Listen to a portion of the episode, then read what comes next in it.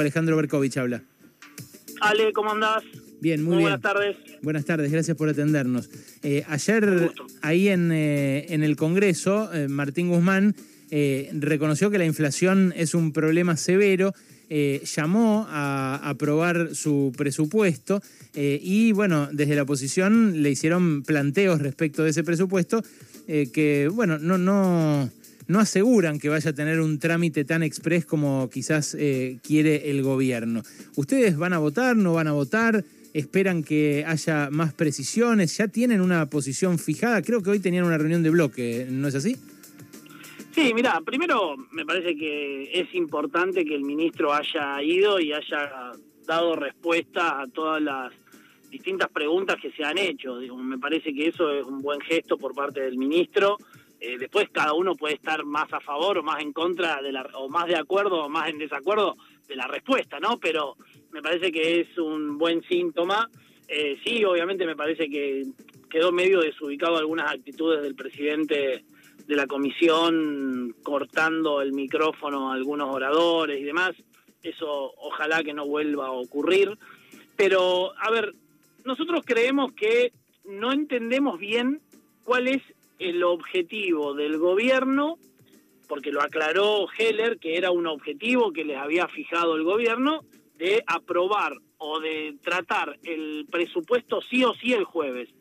A nosotros la verdad es que nos parece que un presupuesto que arranca el debate el lunes, que hoy seguimos debatiéndolo, que tenemos eh, algunas dificultades y existe el tema de eh, diputados del interior que, se, que lleguen a Buenos Aires con el tema de los vuelos y demás, que sí o sí sea el jueves que se trate y si no, no hay más tratamiento del presupuesto. Me parece que ahí comete el gobierno un error, pero bueno, nosotros nos tratamos de adaptar a esas, eh, digamos, eh, directivas que recibió el bloque oficialista de parte del gobierno nacional, ¿no? Federico, buenas tardes. Te saluda Noelia Barral Grijera. Eh, ¿Pensás que pueden al menos dar quórum para facilitar la aprobación de este presupuesto? ¿Qué tal, Noelia? Mira, yo soy de los que cree que el presupuesto es una herramienta de gestión que no hay que bloquear y el peor de los escenarios es que haya o exista un presupuesto reconducido y más con porque eso le da te diría libre disponibilidad al gobierno de hacer casi lo que quiera con lo con el presupuesto entonces para mí tratar el presupuesto eh, después uno puede votar en contra, puede votar a favor de algunos artículos, en contra de otros, abstenerse, pero yo soy de los que cree que el presupuesto al menos eh, hay que avanzar en un eh, en la posibilidad de dar quórum. Eso lo estamos debatiendo todavía en el bloque para luego llevarlo al interbloque de Juntos por el Cambio. Obviamente las posiciones no son todas las mismas. ¿Quiénes piensan distinto de vos? No, bueno, a ver, yo no, no me gusta dar, eh, hacer eh, comentarios que se hablan dentro del bloque, pero sí eh, claramente, aunque la posición mayoritaria de nuestro bloque es dar el debate, eh, hay todavía algunos diputados que creen que no hay que dar el debate y esta decisión que se tome dentro del, del bloque del PRO tenemos que tratar también llevarla al seno del interbloque, ¿no? Que los tres bloques mayoritarios son el de la UCR y el de la coalición cívica. Cuando Macri era gobierno, eh, la eh, postura de eh, en ese momento del Frente para la Victoria era justamente esa, eh, facilitar la aprobación del presupuesto. Sí, a ver, eh, cuando uno ve el, las votaciones del 2017, 2018, 2019, eh, digamos, siempre han votado en contra de, del presupuesto, han presentado un dictamen eh, de, de, rechazo y demás, pero eh, bueno, sí, justamente esto del tratamiento, claro. algunos ni siquiera habilitaban el tratamiento, pero otros sí, como vos bien decís, daban, daban, habilitaban ese tratamiento. ¿Y pueden pedir algún cambio ustedes que incluyan alguna obra pública? Bueno, a ver, me parece que eso es parte de las últimas 24, 36 horas que se van a dar de algún pedido de algunas provincias gobernadas por Juntos por el Cambio que tratemos de equiparar un poco a todos los beneficios que se le da a algunas provincias que son gobernadas por el Frente de Todos. Pero esto es algo normal, no hay que no hay que alertarse y me da la sensación de que si existe alguna pequeña buena voluntad por parte del gobierno se puede llegar algún acuerdo en ese sentido, digamos, ¿no? Estamos hablando con Federico Angelini, que es eh, diputado nacional de Juntos por el Cambio, miembro de la Comisión de Presupuesto de Hacienda, uno de los que escuchó ayer a Martín Guzmán. Federico, eh, ¿crees que el gobierno va a conseguir eh, un acuerdo con el Fondo Monetario? ¿Crees que lo persigue? ¿Crees que la negociación está encaminada o no? ¿Cómo lo evalúas en general? Mira, a mí me parece que lo más importante es que y no sé cuál es la visión de ustedes, que el gobierno tenga una única visión de cuál es el camino a tomar.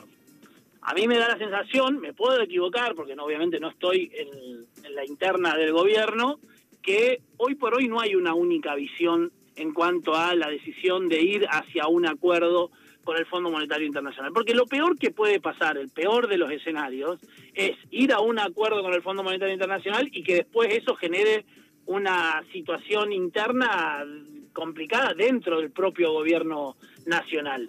Eh, entonces, yo lo que sugiero, lo que me parecería más interesante es que primero haya una posición única dentro o mayoritaria, ampliamente mayoritaria dentro del gobierno, para después, sin lugar a dudas, nosotros esa posición mayoritaria eh, digo, la vamos a acompañar para, porque creo, como hemos hecho en su momento con la deuda, con la renegociación de la deuda, me parece que en eso eh, el mejor mensaje, el mejor mensaje es eh, ir de alguna forma trabajarlo de manera conjunto. Por eso, algunas veces con el tema del presupuesto, nosotros decimos, qué importante sería que un presupuesto no salga solamente con la mitad más uno, sino que haya mayores acuerdos y que esos mayores acuerdos den una imagen hacia afuera y también hacia adentro de que hay un camino con cierta coordinación tanto de oficialismo y oposición, ¿no? Ahora, Federico, vos reconoces que todo este camino tan tortuoso tiene que ver con la herencia envenenada que dejó Mauricio Macri, ¿no? Con esta deuda impagable eh, que ahora pesa sobre todos los argentinos, eh, porque eh, bueno, en marzo tenemos un vencimiento de 18 mil millones de dólares. ¿Cómo pensaba pagar Mauricio Macri esa plata que no tenemos en marzo de 2023, de 2022, perdón? Bueno, eh, a ver, yo estaba pensando a ver en cuánto ibas a demorar en decir que la, que la cuestión de esta es culpa de Macri, de la pero Macri. Pero digo, es que así me eh, respondió también, así me respondió también Matías Martín Tetaz.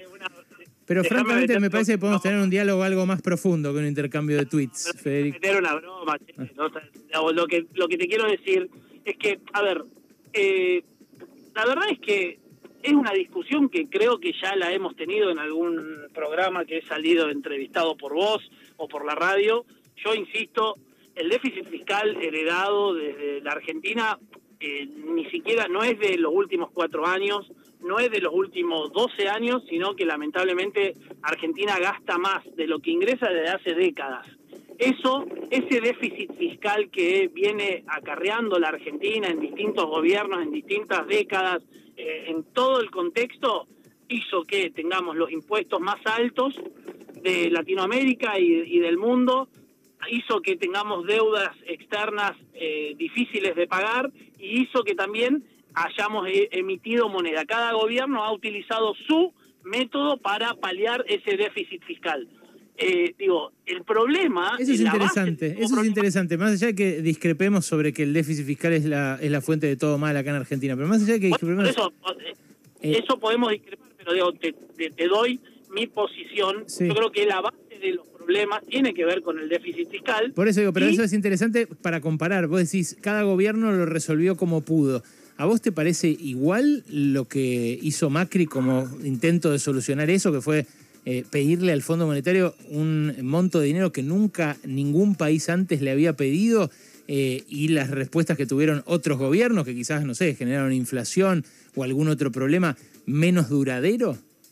Mira, cuando vos tomás eh, deuda del Fondo Monetario Internacional, estás tomando deuda una tasa de interés muy baja, muy por menor de eh, lo que ofrece muchas veces el mercado, lo que obviamente te, A ver, yo lo que digo en esto, la culpa no es gratis eso, ¿no? Fondo Monetario Internacional no es gratis. o de los agentes externos como solemos echarle la culpa generalmente en la Argentina, lo que yo siento es que la responsabilidad y los problemas de la Argentina los tenemos que primero resolver los argentinos. Cada uno con su mirada, yo puedo tener una mirada distinta a la que vos tenés, digamos, y, no por eso tenés que ser mi enemigo o yo tengo que ser tu enemigo, simplemente tenemos una visión, una formación y una convicción distinta de cuáles son los orígenes de los problemas y cuáles son las soluciones posibles para, para esos problemas. Ahora, dicho esto, lo que sí te puedo decir es que eh, la deuda tomada eh, por Mauricio Macri o en el gobierno de Cambiemos fue a una tasa de interés muy baja comparado con el promedio que se había tomado deuda en los años anteriores.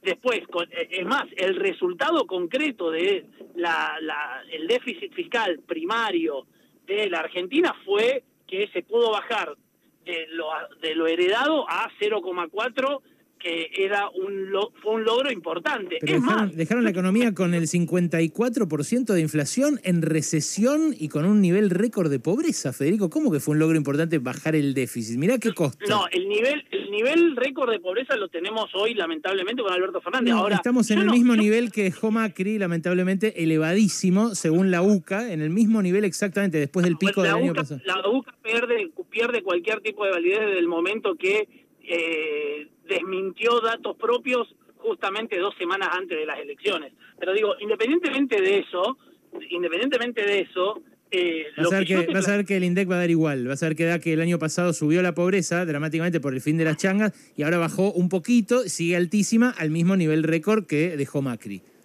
Está bien, pero a ver, a, lo que yo creo es que estamos discutiendo eh, una crisis fenomenal. No, es claro, pero estamos discutiendo el ah. balance de un gobierno que vos decís eh, tuvo un gran logro, que fue bajar el déficit, pero que por algo perdió en primera vuelta por millones de votos. lo que pasa? Mi visión es que vos para destruir un barco necesitas una bomba, para construirlo necesitas un proceso de tiempo. Mi, yo estoy convencido que el camino iniciado por el gobierno de Cambiemos, con todos los errores, y yo he sido de los más críticos puertas para adentro y en algún aspecto puertas para afuera de algunas gestiones del gobierno de, Cambiemos, eh, lo que te puedo decir es que para mí era el camino correcto. Y es ese camino correcto es, lamentablemente, y según mi visión, y ojalá me equivoque, porque quedan dos años de gobierno, según mi visión es el camino errado que está tomando el gobierno actual. ¿Con ese camino errado crees que llega igual a 2023? Tiene que llegar tiene que llegar. No existe ningún, no, no, no, no existe ningún otra eh, eh, camino ni alternativa. Tiene que llegar y tenemos que hacer todo lo posible porque llegue lo mejor posible, porque yo soy de los que cree que nosotros tenemos que ganar no porque le fue mal a un gobierno, sino porque eh, nosotros somos mejores. Yo no creo en que la política sea destruir al enemigo para ganar eh, una elección, sino que soy de los que cree que uno tiene que presentar una propuesta superadora y mejor a la que existe. Federico, la última. El acuerdo con el Fondo Monetario, eh, ¿lo van a votar ustedes? Máximo Kirchner dijo, Alberto ya tiene 116 votos a favor, los de Juntos por el Cambio.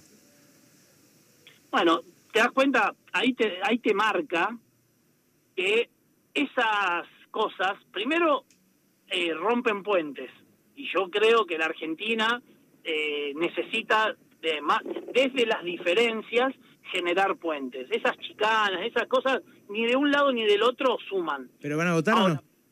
Ahora, por el otro, eh, digo, si el gobierno nacional, tanto eh, las distintas facciones, para no, no arrancar con particularidades, la, tanto la vicepresidenta como el presidente están de acuerdo en avanzar en un acuerdo, nosotros creo eh, y obviamente hay que leerlo en detalle cuál va a ser el acuerdo, eh, no tenemos problema de, acompañar como también acompañamos la, la, digamos, la declaración de la negociación de la deuda soberana. Federico, gracias eh, por este rato. Dale, un abrazo, cuídense, chao, hasta luego. Otro para vos.